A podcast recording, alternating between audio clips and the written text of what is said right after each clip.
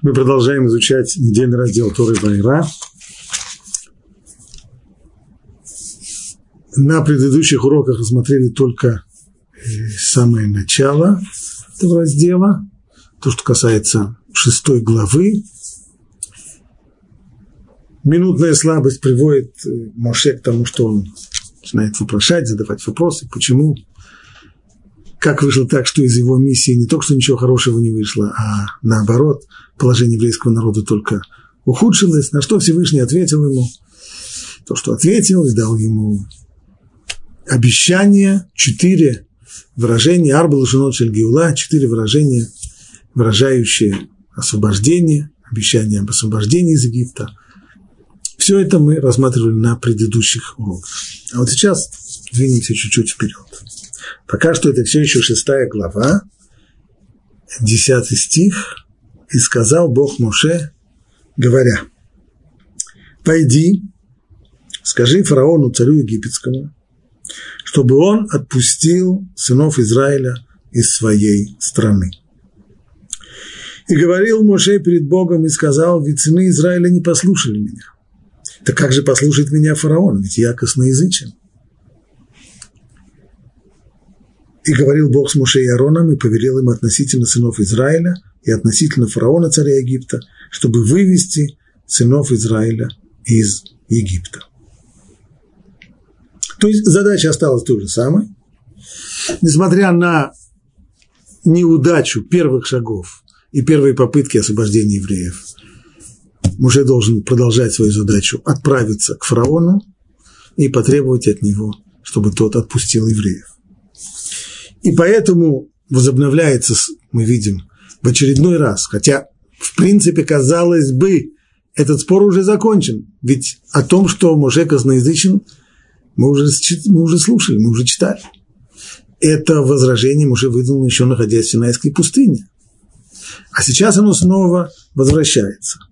Говорил Моше перед Богом и сказал, ведь сыны Израиля не послушали меня – как же послушает меня фараон? Здесь добавляется еще новая вещь. А ведь я же косноязычен. То есть, в принципе, его утверждение основано на простом логическом заключении. Если уже сыны Израиля, которым я на самом деле говорю только те вещи, которые, казалось бы, человек должен воспринять, что Бог их, что Бог их вспомнил, что должен прийти конец их страданиям, что они будут освобождены, и все-таки они его не слушают – то как же послушает меня фараон, а уж тем более, что я косноязычен. И так здесь объясняет это Раши, то, что сказано выше, и говорил, и говорил Бог с Муше и Аароном, здесь не просто с Муше. Если начинается это, и сказал в 10 стихе, сказал Бог Муше, говоря, пойди к фараону. На что возражение? А фараон мне, какой смысл мне идти к фараону? Он же меня не послушает. Ответ Всевышнего на это в 13 стихе, и говорил Бог с Муше и Аароном. Если сначала с Муше, то теперь с Муше и Аароном. Пишет Раши, поскольку Муше сказал, я косноязычен, Всевышний присоединил к нему Аарона, чтобы тот был ему устами и посредниками, то есть чтобы он говорил с фараоном вместо него. И дальше сказано, и повелел им относительно сынов Израиля и относительно фараона, царя Египта, чтобы вывести сынов Израиля из Египта. Вот этот вот посук, он, окончание этого посука, ну, совершенно непонятно. Правда, в русском переводе это не совсем ясно, что так непонятно, но в э, оригинале, так как сказано в оригинале, «Вейцавем эль бне Исраэль», «Вейцавем», то есть дал им цивуй, дал им повеление, Моше и Арон он дал повеление, «эль», Предлог «эль» означает повеление кому-то. Не бывает повеление кому-то, бывает повеление о чем-то. Кому-то, можно кому-то повелеть, чтобы он пришел туда-то, сказал то-то, сделал то-то, чтобы он сказал что-то. Повелевают о чем-то, но не повелевает к кому-то. Что значит повеление к? То есть, если буквально переводить, не литературно. Дал им Бог Моше и Арону, дал им повеление к фараону и дал им повеление к сынам Израиля и после всего этого, чтобы вывести сынов Израиля из Египта. Как здесь, э, как здесь все это объяснить? Слова не очень э, подходят друг к другу. Ну, литературно мы это перевели и повелел им относительно сынов Израиля и относительно фараона. Но это уже сказать, большим, большим, большим усилием округляя то, что написано в действительности. Мы знаем, что подобного рода стихи обычно Раши чаще всего приводит два возможных объяснения. Одно – пшат, другое – драж. Пшат всегда округляет все шероховатости в тексте, и комментарий по принципу имеется в виду, хотя написано так, но нельзя это понимать буквально, а имеется в виду следующее, следующее. Драж требует понимать буквально, как написано, в лоб. Итак, пишет Раши, что касается вот этого вот повеления к фараону, или относительно фараона, дал им повеление относительно его. То есть понимать не буквально, как написано, что это повеление к фараону, а это повеление относительно фараона. Что это означает? То, чтобы вы знали, как себя вести с фараоном. Вот что имеется в виду. Это не повеление к фараону. Повеление вам о фараоне, относительно его, как себя вести. То есть, чтобы оказывали ему почтение в разговоре с ним. Несмотря на то, что фараон как человек покажет себя совсем не лучшей стороны. Он покажет и свой отвратительный характер, и свою спесь, и свое упрямство, и неспособность держать слово. И, ну, достаточно много недостатков, которые внушают, безусловно, человеку отвращение. И вполне естественно, что к подобному человеку отношение будет соответствовать. То есть может появиться пренебрежение здесь этим человеком. Пренебрежение к нему. Вот чтобы этого не было. Почему? Потому что он царь. Как человек, он может быть дрянь, действительно. Но поскольку он царь, есть жесткое правило, что с царями следует, это действительно закон, который требует от любого человека проявлять уважение к царю. Не потому, что царь – этот большая личность. Как личность он может быть действительно ноль без палочки. Да, но его сан, его место, его, его положение социальное, оно и обязывает уважительное отношение. Поэтому, пожалуйста, к фараону говорить уважительно. Ну а что же, как же Раши в этом ключе? Это пшат – как же Раша объяснит еще одно то, что повелел к сынам Израиля. То есть, должны мы сказать, что это будет то же самое, что он повелел относительно сынов Израиля. Пишет Раши, а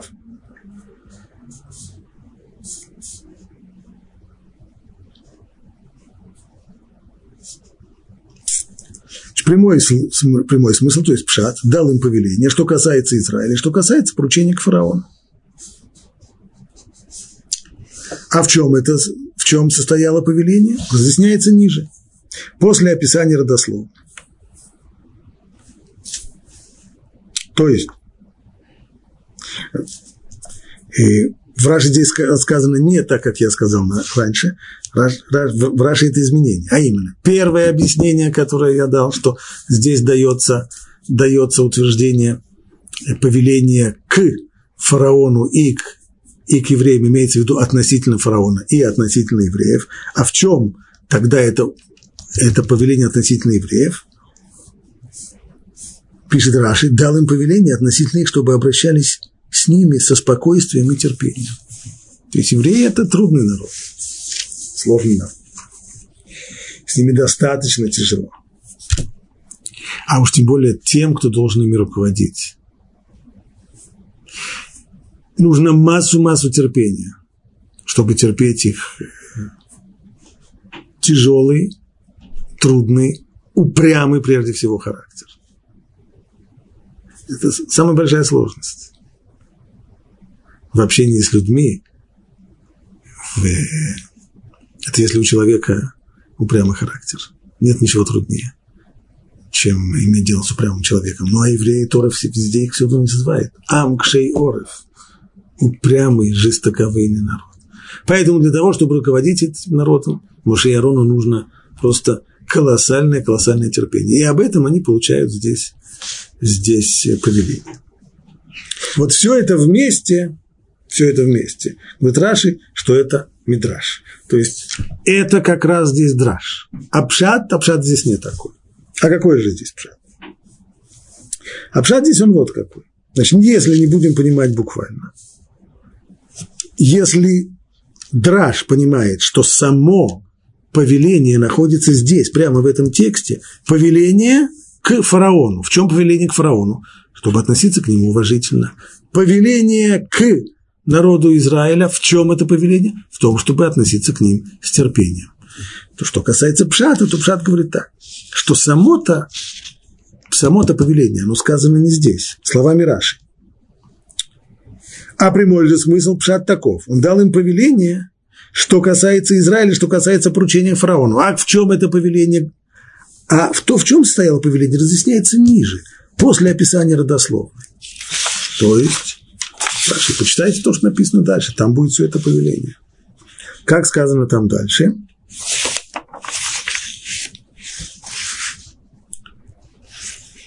После того, как Тора перечисляет родословную Моше и Аарона, после этого она говорит так.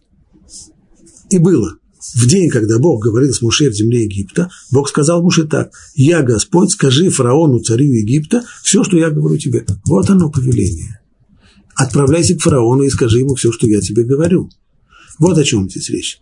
Поэтому поначалу Тора только написала, что Всевышний дал повеление, повеление относительно фараона, то есть сказать ему что-то. А что сказать?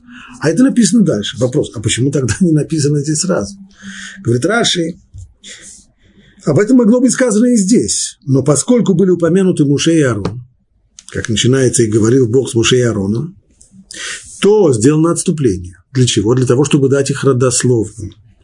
Начиная со слов «вот главы их отчих домов», чтобы указать нам родословную Муше и Аарона. И как только заканчивается родословная Муше и Аарона, тут же Тора переходит уже к самому повелению. В чем это было повеление относительно фараона? Относительно фараона было отправиться к нему и сказать, пересказать ему все, что Всевышний здесь сказал. Это пшат. Понятно, что пшат сам по себе достаточно трудный, потому что вопрос, который мы задали, он остается.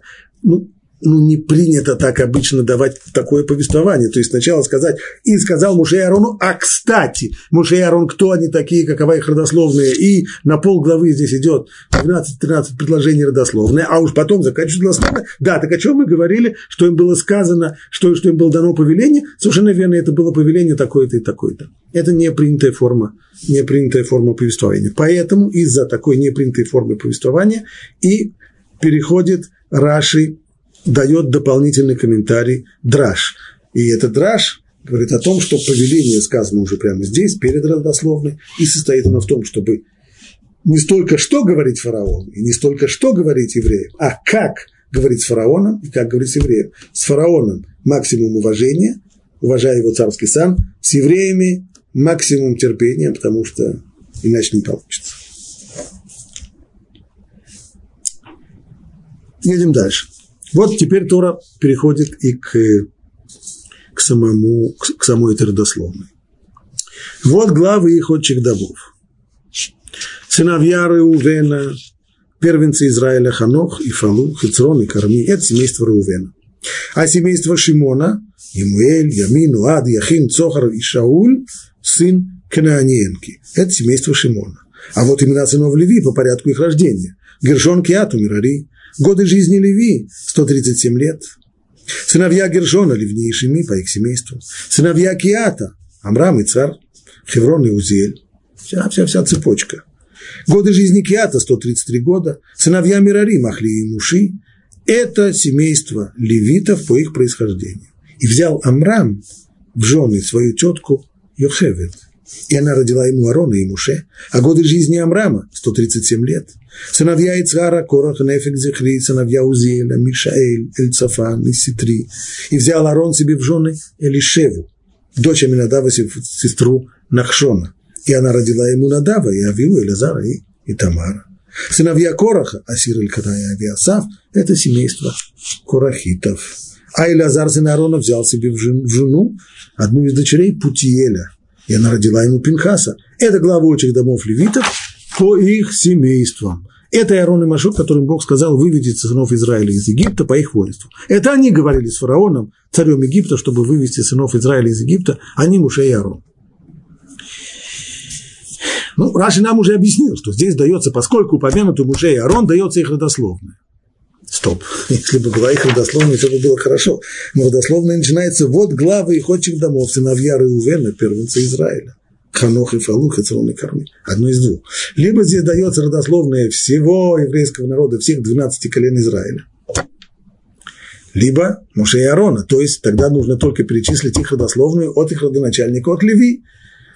У Леви было три сына, и начать так, что вот родословные сыновей Леви, у него было три сына, Киршон, Киат и Мирари, и дальше.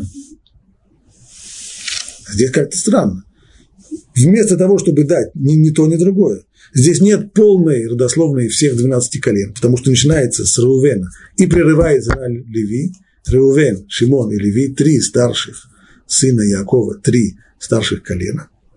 Начинается с Рувена, а прерывается на Леви, заканчивается. Как это понять? Это вопрос номер раз. Вопрос номер два. По поводу некоторых людей здесь упомянуты определенные моменты их биографии, а по поводу других людей нет. Так, например, упомянуты годы жизни. Кого? Годы жизни Киата упомянуты, 133 года, а после этого годы жизни Амрама, а всех остальных, а всех остальных нет. Опять же вопрос, почему эти упомянуты, почему эти не упомянуты? Как все это понимать? Ну, обратимся к Раши. Раши комментирует так. Поскольку надо изложить родословную колено Леви, вплоть до и Аарона, в этом была главная задача этого самого текста, начинают действовать с этого момента главные действующие лица во всем повествовании Муше и Аарон, поэтому, хотя мы в общем имеем общее представление, откуда, кто, кто они и откуда они произошли, вместе с тем Тора здесь наводит порядок и дает их родословно. Но, поскольку они не сыновья старшего из колен Израиля, Израиля. Поэтому ради Муше и Аарона начинает с Рувена, поскольку он был первым, первенцем по порядку рождения. Если уж начинать, то по порядку. Рувен, Шимон, Леви, а дальше не нужно, потому что идея была только в том, чтобы дать родословную Моше и Аарона, поэтому на Леви все прерывается. Второй вопрос мы задали хорошо. А почему по поводу некоторых людей, упомянутых в этой родословной, дан, указан их возраст, сколько лет они прожили, а по поводу других ничего не сказано. В общем и целом мы знаем, что каждый раз, когда Тора дает возраст людей, это для того, чтобы мы имели возможность составить хронологию, чтобы знали мы, где мы находимся на оси времени. Здесь. И так пишет Рабиуда Оливи в Кузари по поводу первых глав книги Берешит. То же самое пишет здесь Раши. Оба, то, что здесь даны, дан возраст, сначала Киата. Потом Амрама – это для того, чтобы мы имели здесь определенные хронологические рамки. А лет жизни Киата, то, что было, то, что было там написано, а лет жизни Киата, годы жизни Киата 133 года. А годы жизни, годы жизни Амрама 137 лет. Подсчитав это, мы убедимся – что слова Писания о месте проживания Израиля 400 лет, это по поводу, что касается, может быть, возьмем чуть раньше. Есть же на самом деле еще и, сказал только двух, а если посмотреть более внимательно, есть еще третий. А вот имена сыновей Леви порядку их рождения, Гершон, Киат и Мрали, годы жизни Леви 137 лет. Так, три упомянуты здесь. Леви, Киат и Амрам. О них указан возраст. Почему это важно? По поводу Леви Раши говорит так. Почему указаны годы жизни Леви, чтобы сообщить, сколько длилось рабство в Египте?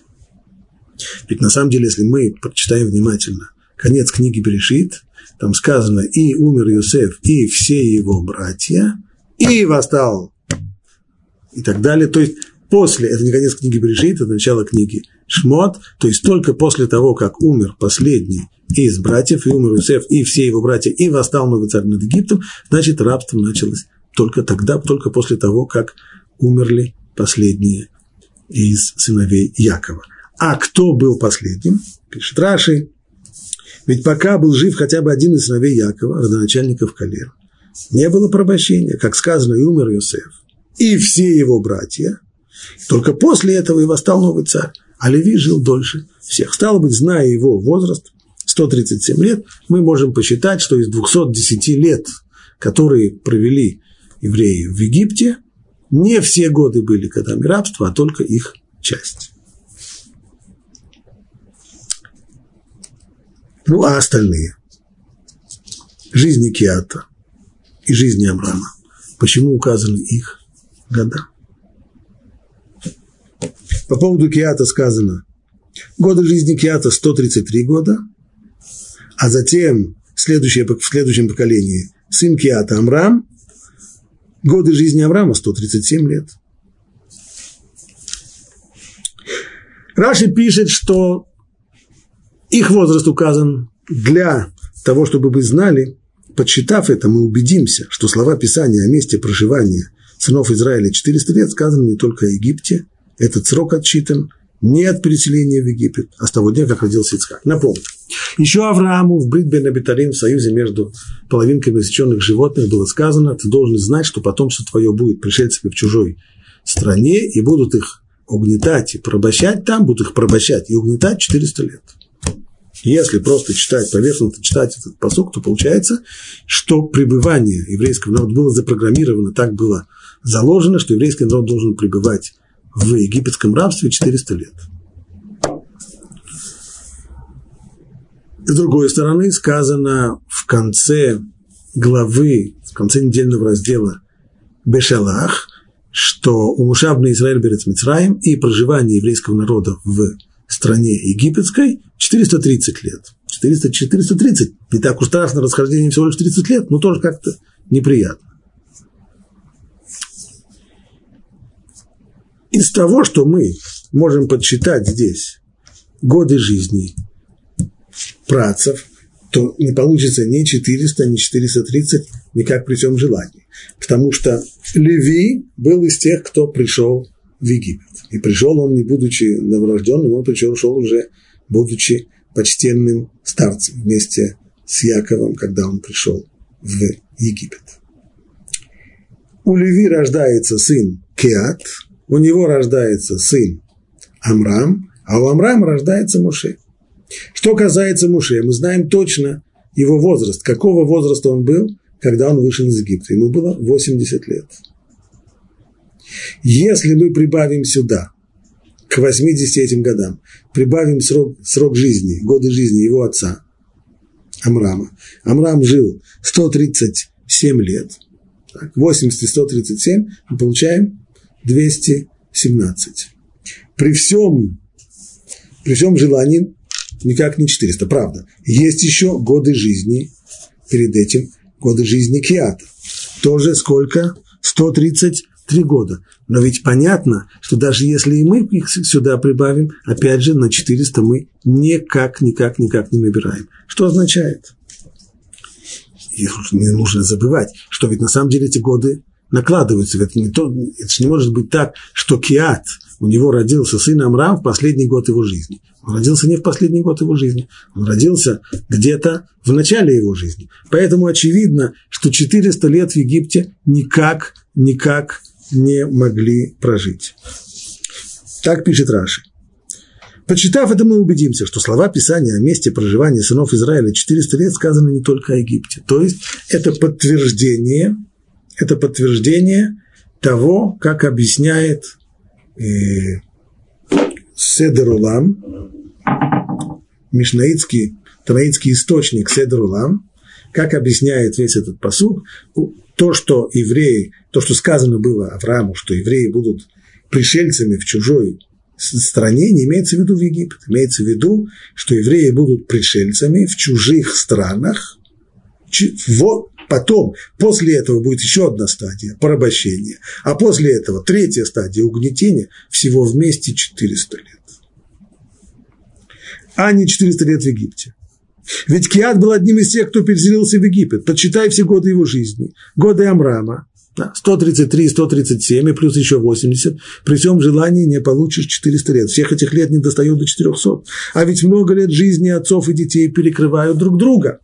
Значит, очевидно, что было здесь всего лишь что, что в Египте были намного меньше времени, а э, из этих 400 лет нужно отложить еще время, которые были в других странах. Как быть еще с тем, что 430 лет сказано, это уже как бы, ну это известно, что 30 лет еще добавляются на рождение Ицхака. То есть Брит бен Абитарим, то самое обещание Аврааму, что у него будут потомки, эти потомки будут потом в земле чужой и так далее, то это было сказано, когда Аврааму было 70 лет, а само вот само проживание в чужой земле в качестве пришельцев, оно начинается только с рождения потомства.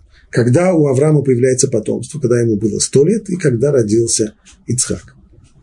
Стало быть, э, то, что то, что сказано там 430 лет, имеется в виду со времени, когда Тора, со времени, когда было дано это обещание, с Брит Бен Абитарим, до исхода из Египта 430 лет. А со времени начала проживания потомков Авраама в чужой земле, то есть рождения Ицхака, до исхода из Египта 400 лет. Так мы восстанавливаем всю, всю хронологию. Поскольку Авраам родился в 1948 году от сотворения мира, ему было 100 лет, когда родился Ицхак, мы получаем 2048 год, плюс 400 лет, о которых здесь сказано, все время от рождения Ицхака до исхода из Египта 400 лет, таким образом мы получаем дату исхода из Египта 2448 год от сотворения мира или 1312 год до так называемой новой эры для тех, кто привык к тому самому летоисчислению.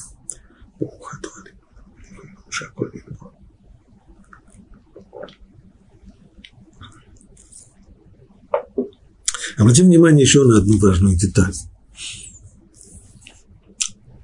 Рабство не началось до тех пор, пока были живы еще. Порабощение, рабство не началось, пока были живы еще сыны Якова. Порабощение началось только с их смертью.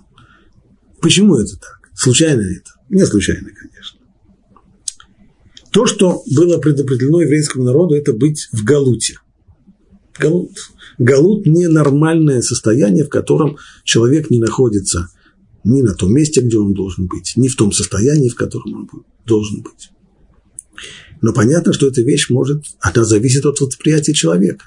Человек, который, может быть, нам кажется, что объективно он оказался не на своем месте, но ему вполне хорошо, ему вполне комфортно. Он воспринимает вроде как э, все нормально.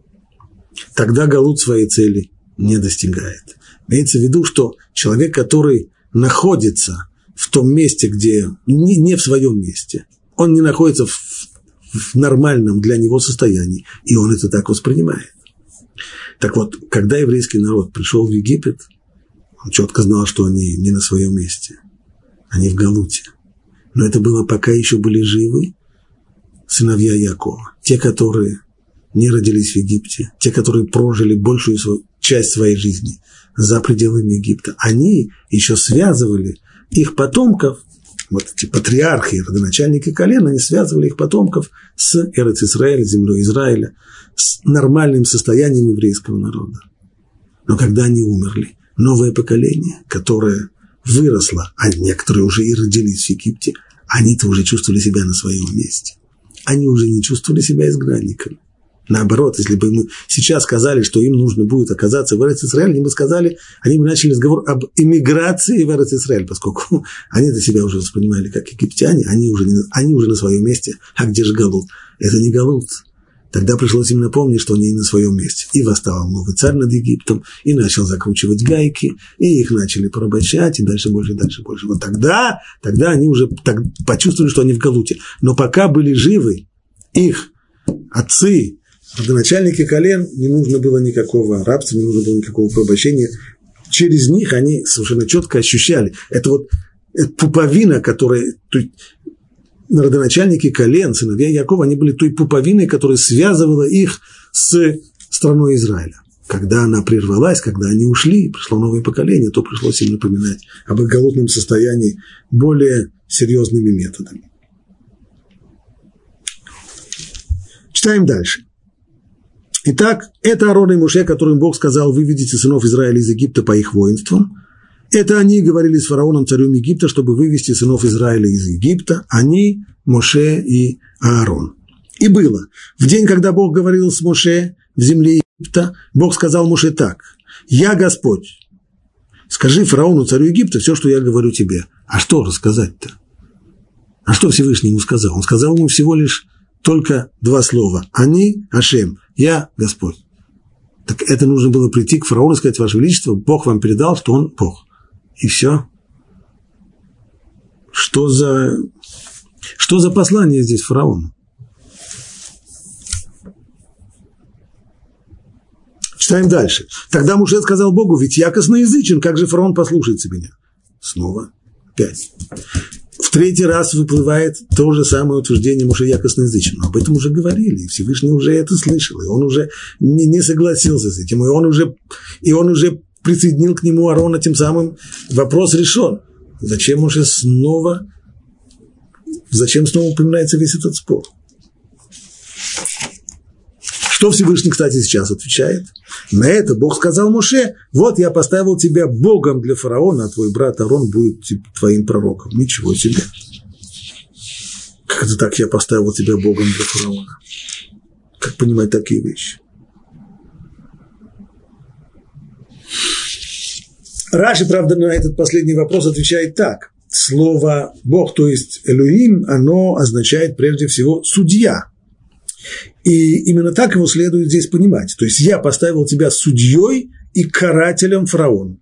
Иными словами, тебе то, что сейчас начнут сыпаться макот, удары на Египет и на фараона, это расплата за его грехи. И тем, кто будет его наказывать, то есть судьей, который даст ему это наказание, который реализует, будешь ты, я тебя назначил. Но понятно, при всем при том, все-таки, даже если это имеется в виду, но уж выражение уж слишком-слишком сильное и слишком-слишком непринятое.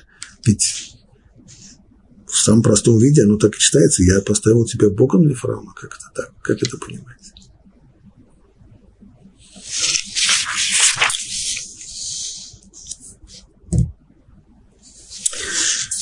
Это центральная тема всего этого отрывка. Они Ашем. Я Бог. Я Бог мы говорили здесь очень много об именах Бога и объясняли, что имена Бога, в отличие от имен людей, они не означают его сущность, они означают определенные формы управления миром. И довольно подробно мы объясняли в самом начале главы, чем отличается управление мира по принципу Кель-Шакай, имя Бога, которое стоит из букв Шин, Далит и Ют, от управления по принципу Ютке и Вавке, четырехбуквенное имя – и очень подробно это объясняли. Здесь выходит еще одно, третье имя – Элоким. Есть Ютке и Вавке, есть Элоким. Вот здесь нужно, Всевышний говорит Муше, ты отправься к фараону и скажи ему «Я Ютке и Вавке», то самое четырехбуквенное имя, то есть сообщи ему это четырехбуквенное имя. Вот в этом сообщении фараона. А в чем это сообщение фараона?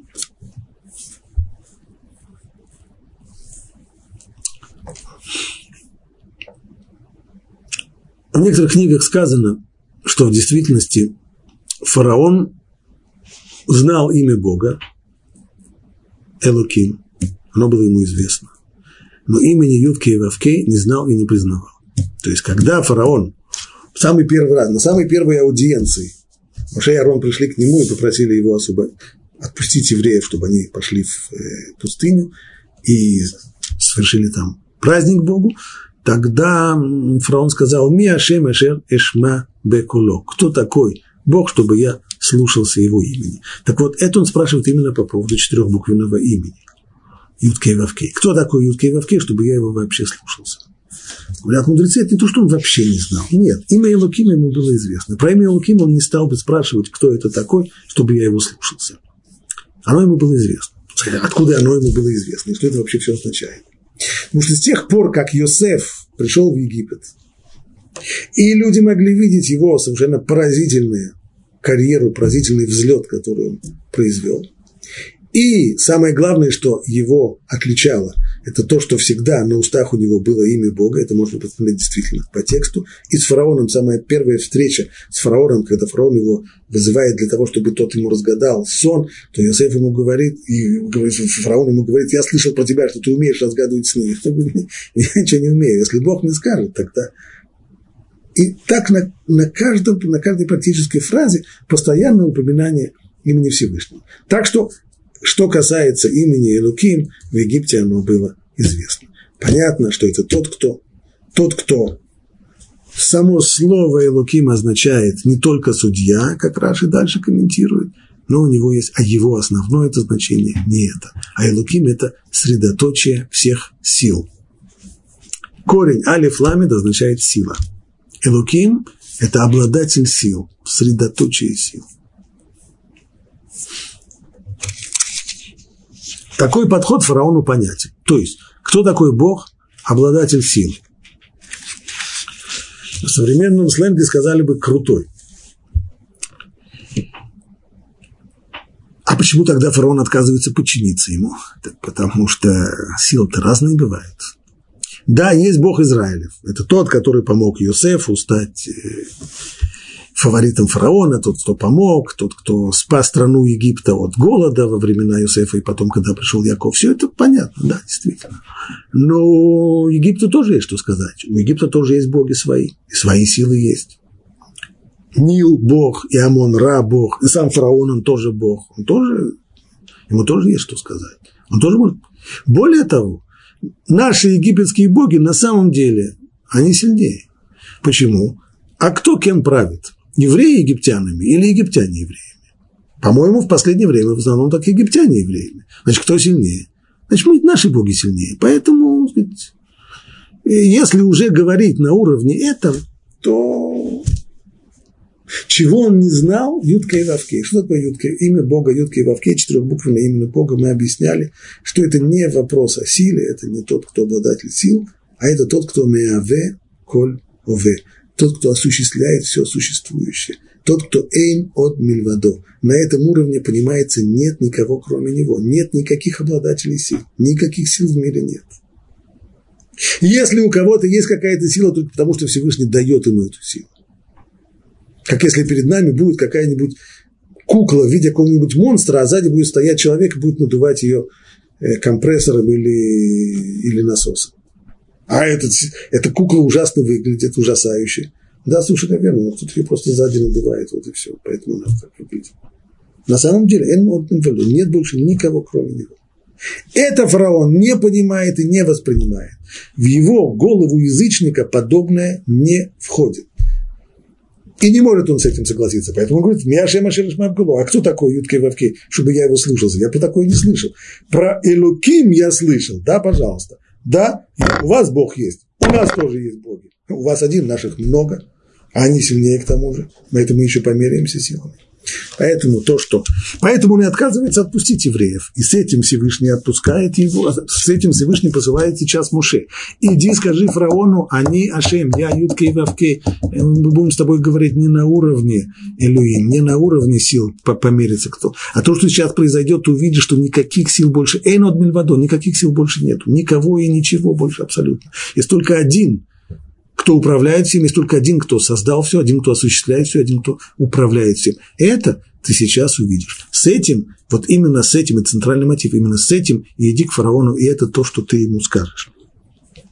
Понятно теперь, почему дальше говорится, что я, как там говорится, да, кстати, Муше снова начинает говорить о том, что он косноязычен, он не может выполнить это. То есть, поскольку это требует подобного рода сообщение, оно совсем-совсем непростое, то Всевышнему хотелось бы, чтобы Моше передал это, а не Аарон. Хотя до этого он уже еще в Синайской пустыне согласился, а Аарон будет вместе с тобой. И несколькими стихами выше еще раз он подчеркнул. Да, Аарон, но вот это вот сообщение, а не Ашем, я, Ютка и Вавкей, это ты должен сказать, Муше. Аарон для этого не подходит, он слишком мягкий человек. Он не для этого. Моше снова возвращается к своим претензиям. Но я, если я без Аарона, я же косноязычен, как я тогда могу ему все это передать?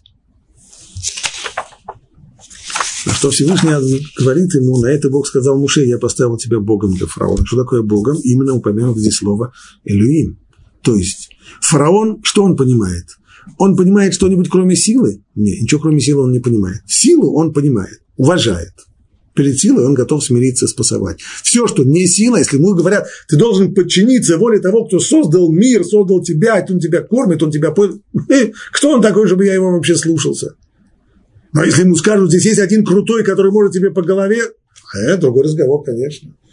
Если перед силой, тогда, тогда другой разговор. Если он сильнее меня, я подчинюсь. Нет. И это то, что Всевышний говорит, Муше, я тебя поставил Богом для фараона, то есть сильным, обладателем сил. Ты с ним померяешься силой. И он тебя в конечном итоге послушает. Не потому, что ты такой речистый, не потому, что ты такой оратор, а потому, что ты ему силу проявишь. А силу, силу он уважает, перед силой он способен. Едем дальше.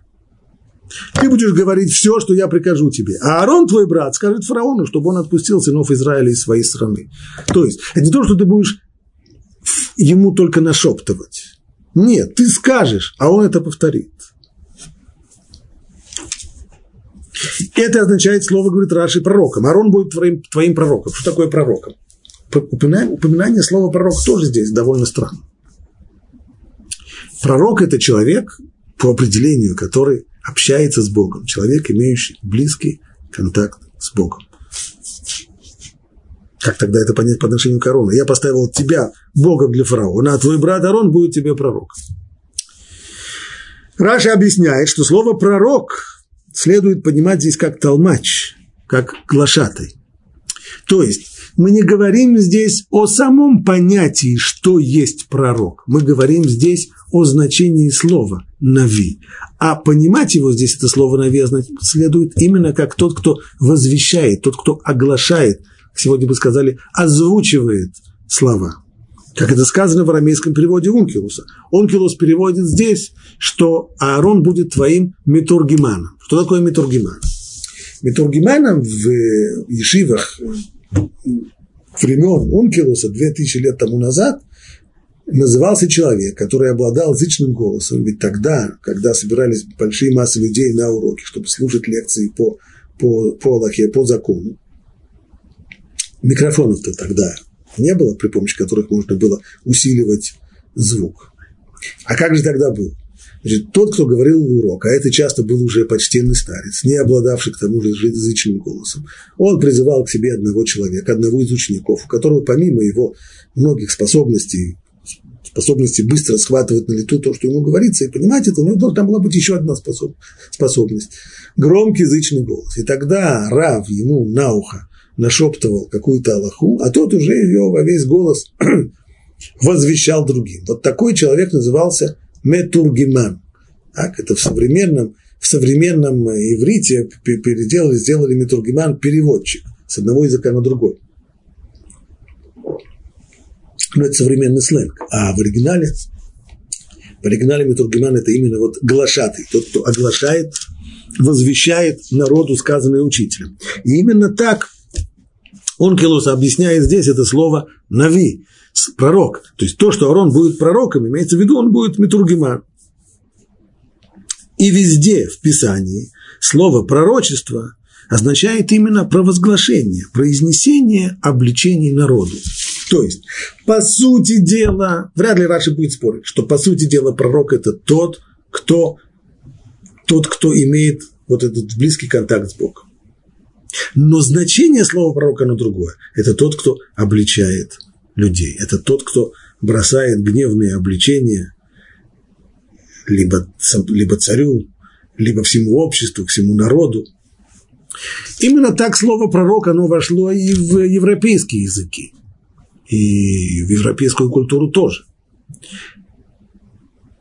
Утверждение Раши, что значение самого слова, оно по всему Танаху именно такое. Человек, который возвеличивает, человек, который возглашает, провозглашает, бросает обвинение и так далее.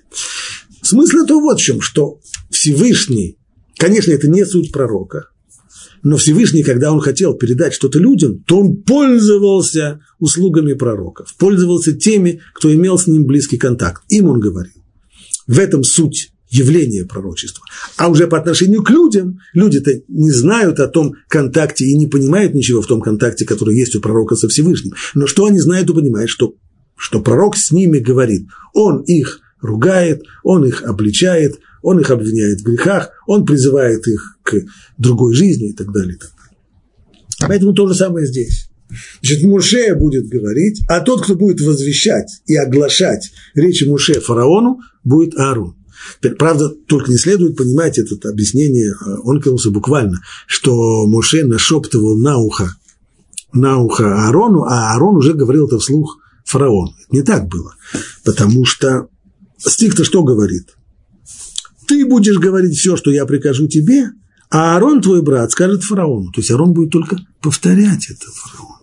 Может быть, в другом стиле, может быть. Но прежде всего, вот эти самые, самые главные, то, что, то, что Муше должен сказать фараону, скажи, то, что ему было сказано, скажи фараону, я, Бог, я, они, они, Ашем, я, Ютка и Вавки, это Муше Рабейн должен сказать. А Аарон это повторит хорошо, но эти слова должен сказать Муше.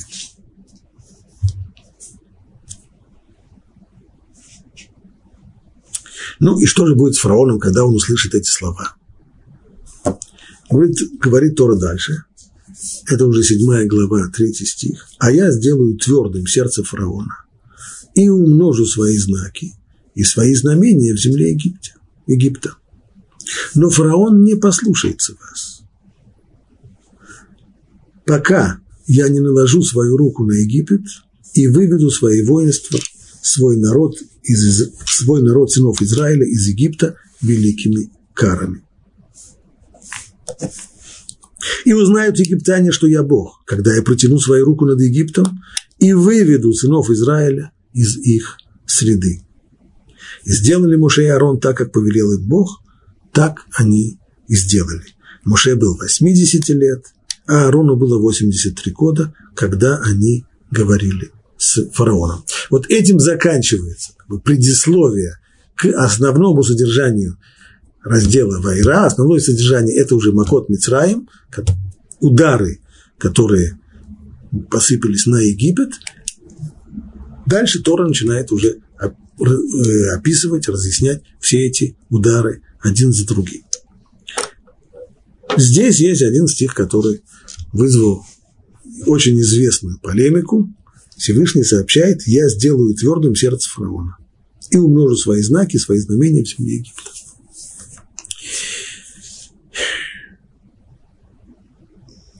Самом простом уровне, на самом простом уровне понимания, что это означает?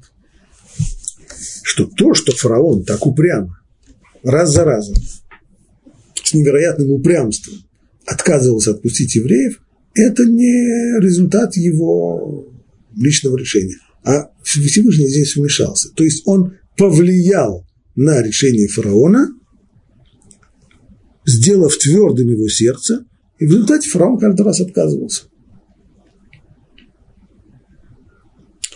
Понятно, если так, то вопрос напрашивается сам собой, а за что же тогда фараон наказан? Если это не его решение, если Всевышний повлиял на его решение и невероятное упорство и упрямство фараона происходило здесь свыше, то чем он тогда виноват?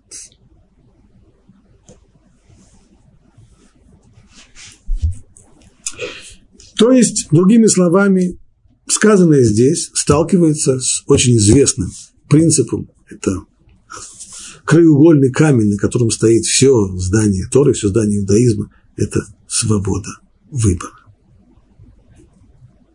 Как же объясняют этот стих комментаторы? Прежде всего познакомимся с э, комментарием Раши. Пишет Раши так. А я сделаю твердым, поскольку он злодействовал и восставал, бунтовал против меня. А мне ясно, что народы мира не способны чистосердечно раскаяться – Стоит ожесточить сердце фараона для того, чтобы на него обрушились мои знамения и казни. Таким образом, все народы узнают о моем могуществе. Как это вместе все понять?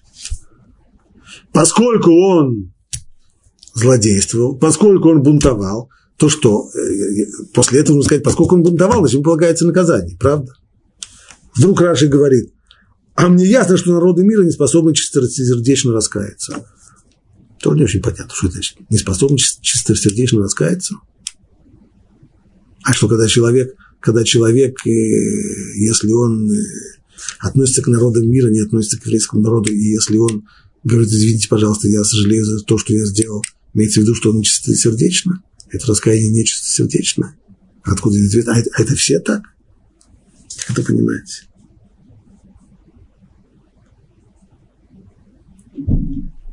Поэтому стоит ожесточить сердце фараона для того, чтобы на него обрушились мои знамения и казни. Таким образом, все народы узнают о моем могуществе.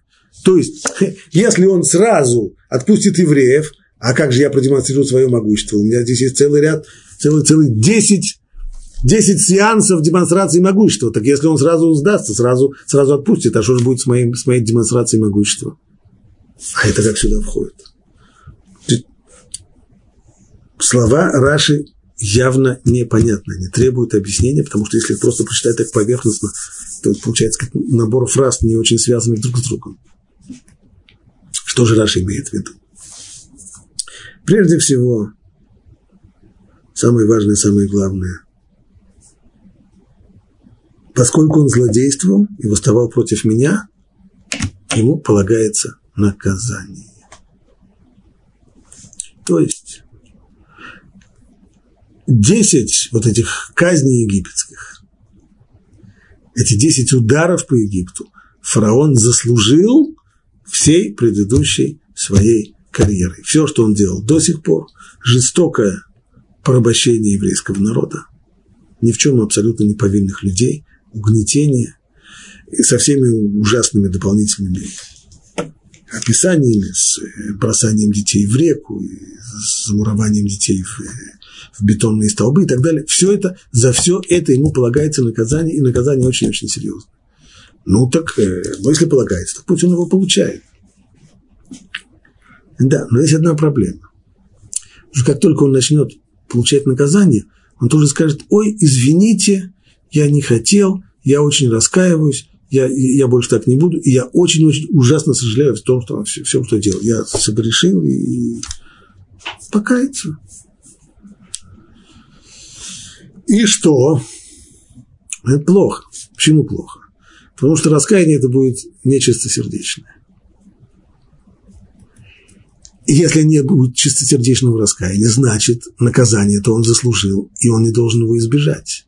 Но поскольку внешне это будет выглядеть как раскаяние, то то, что на него будет продолжать сыпаться удары, то, что наказание он будет продолжать получать, выйдет из этого хилуль ашем, профанация имени Бога. Люди скажут, вот как же так? Неповинного человека, который так раскаялся и так такие горючие слезы льет и так э, сожалеет о содеянном, а его так бьют по голове. За что же его? Ведь, по идее, тот, кто раскаивается, тот, кто сожалеет о содеянном, его же должны пожалеть, его же должны простить. А кто сказал, что это будет именно так? А может быть, он, может быть, он э, раскается чистосердечно? Нет. А мне ясно, что народы мира не способны чистосердечно раскаяться. Что значит не способны чистосердечно раскаяться? Имеется в виду следующее. Конечно же, человек, которого наказывают, его бьют за содеянное, и он э, просит прощения, разве это не чистосердечно? Конечно, это чистосердечно. Просить прощения, да, чтобы не наказали. Очевидно. Более того, если такой человек, которого сейчас бьют за содеянное, и он обещает, я больше так не буду, конечно, да и все мы, когда были детьми, родители грозили нам наказанием за что-то содеянное, мы все совершенно чисто сердечно обещали, что больше мы так не будем. Ну, другое дело, мы не всегда это выполняли, но это уже другой разговор. Но обещание-то было чистосердечное, да. Но это не то, что называется тшува. Раскаяние тшува – это означает такое, такое сожаление о содеянном, которая исправляет прошлое, которая исправляет содеянное. На это ни фараон, ни подобные ему люди не способны. То есть под под влиянием наказания, под влиянием постигшей беды, отказаться с сегодняшнего дня, как мы, как мы сами обещали своим родителям, что с завтрашнего дня я буду хорошим мальчиком, конечно, с завтрашнего дня. А что до сих пор? Да, до сих пор я был не хорошим мальчиком, до сих пор я себя плохо вел. Ну и что? А наказание оно за что? Наказание же оно не за будущее, наказание там за прошлое. Поэтому то, что ты будешь с завтрашнего дня хорошим мальчиком, замечательно. Но за то, что ты до сих пор был гадким мальчишкой, и за то, что ты до сих пор наделал гадости, за это должно прийти наказание. Это наказание естественный, совершенно естественный результат содеянных человеком поступков. Если человек съел какую-нибудь гадость, мама его предупреждала, не ешь это, а он все равно съел, а теперь у него болит живот. Ну, конечно, он пообещает, мамочка, больше я этого есть не буду. Очень здорово. Но только сделай так, чтобы живот не болел. Живот, он, естественно, болит, потому что съел, съел. Нет, на будущее ты не будешь это есть. На будущее не будешь есть, живот не будет болеть. Но пока ты съел, съел, и эта гадость там у тебя. От этой гадости нужно избавиться. Пробывание желудка нужно. А если не пробовать желудок, то она там гадость. Поэтому живот будет болеть, тошнить будет, еще хуже будет, конечно. То же самое здесь. Так фараон будет сожалеть, он скажет, я больше так не буду, я теперь буду справедливым и добрым э, повелителем, властителем. Ну, замечательно. А за прошлое, за прошлое полагается наказание. Значит, его вот это вот как бы раскаяние на будущее, оно не может отменить наказание. Значит, наказание он должен получить, и все удары должны на него посыпаться. Но люди-то вокруг, они же этого не понимают. Они же видят, что фараон горючие слезы льет и бьет себя в, в грудь, и, рвет на себя волосы, и, и, и, и обещает всем гражданские свободы, и обещает освобождение из рабства, и обещает, и обещает. А за что же его тогда бьют? За что? Чем он служил? Где же Божья справедливость? Поэтому будет плохо. Поэтому, говорит Всевышний, мне нежелательно, чтобы он сразу вот так вот раскаялся. Поэтому мне бы желательно, чтобы было по-другому. Стоит ожесточить сердце фараона для того, чтобы не был хилуляше. Для того, чтобы на него обрушились мои знамения и казни. За что казнь? За его предыдущее поведение. То, что он заслужил. Поскольку он злодействовал, он восставал против меня. Таким образом, все народы узнают о моем могуществе. А это уже, это не первая цель. Первая цель, чтобы было наказание за то, что он до сих пор делал. И чтобы это наказание не, повлекло осквернение имени Бога, Хилуля Шем. Плюс к тому можно из этого извлечь дополнительную ценность, дополнительную цель. Какую? Что все народы узнают о моем могуществе. И так действительно, это еще один уровень, еще один способ – э, управления миром. Так поступает Всевышний обычно. Он посылает бедствие народам мира с тем, чтобы народ Израиля слышал и трепетал. Бьют одного. За что его бьют? За то, что он наделал гадости. А другие услышат про это наказание и будут трепетать. Это не значит, что будут бить невинного, чтобы другие боялись. Бей своих, другие бояться будут. Нет. Бить будут того, кому полагается побои. Но то, что это будет происходить так, что все увидят, в результате будет еще дополнительная ценность. Он посылает бедствие народам мира с тем, чтобы народ Израиля слышал и трепетал, как сказано. «Я уничтожил народы, опустили их края, и я сказал, теперь уже будешь страшиться меня». Это обращение Всевышнего к еврейскому народу. Ты, Израиль, будешь страшиться меня, усвоишь урок. На основе того, что я побил других – за то, что им полагалось. Ты об этом услышав, извлечешь урок. И все же, при всем при том, что Всевышний, в общем-то, с самого начала мог бы с самого первого раза уже ожесточить сердце фараона с тем, чтобы он прямо отказывался и говорил нет, нет, нет, нет, нет. Вместе с тем Всевышний все-таки дал ему фору. Первые пять раз он не вмешивался в его решение. И все же о пяти первых казнях не сказано, и Всевышний ожесточил сердце фараона. И лишь ожесточилось сердце фараона. Сам он это делал. И только начиная с шестой, Всевышний уже не дает ему возможность пойти назад. Так объясняет Раши вот этот вот самый посук, так объясняет Раши отягочение сердца фараона. Раши не единственный, кто занимается этим вопросом. Кстати, куда более известен ответ Рамбама на этот вопрос, но его мы уже рассмотрим на следующем уроке.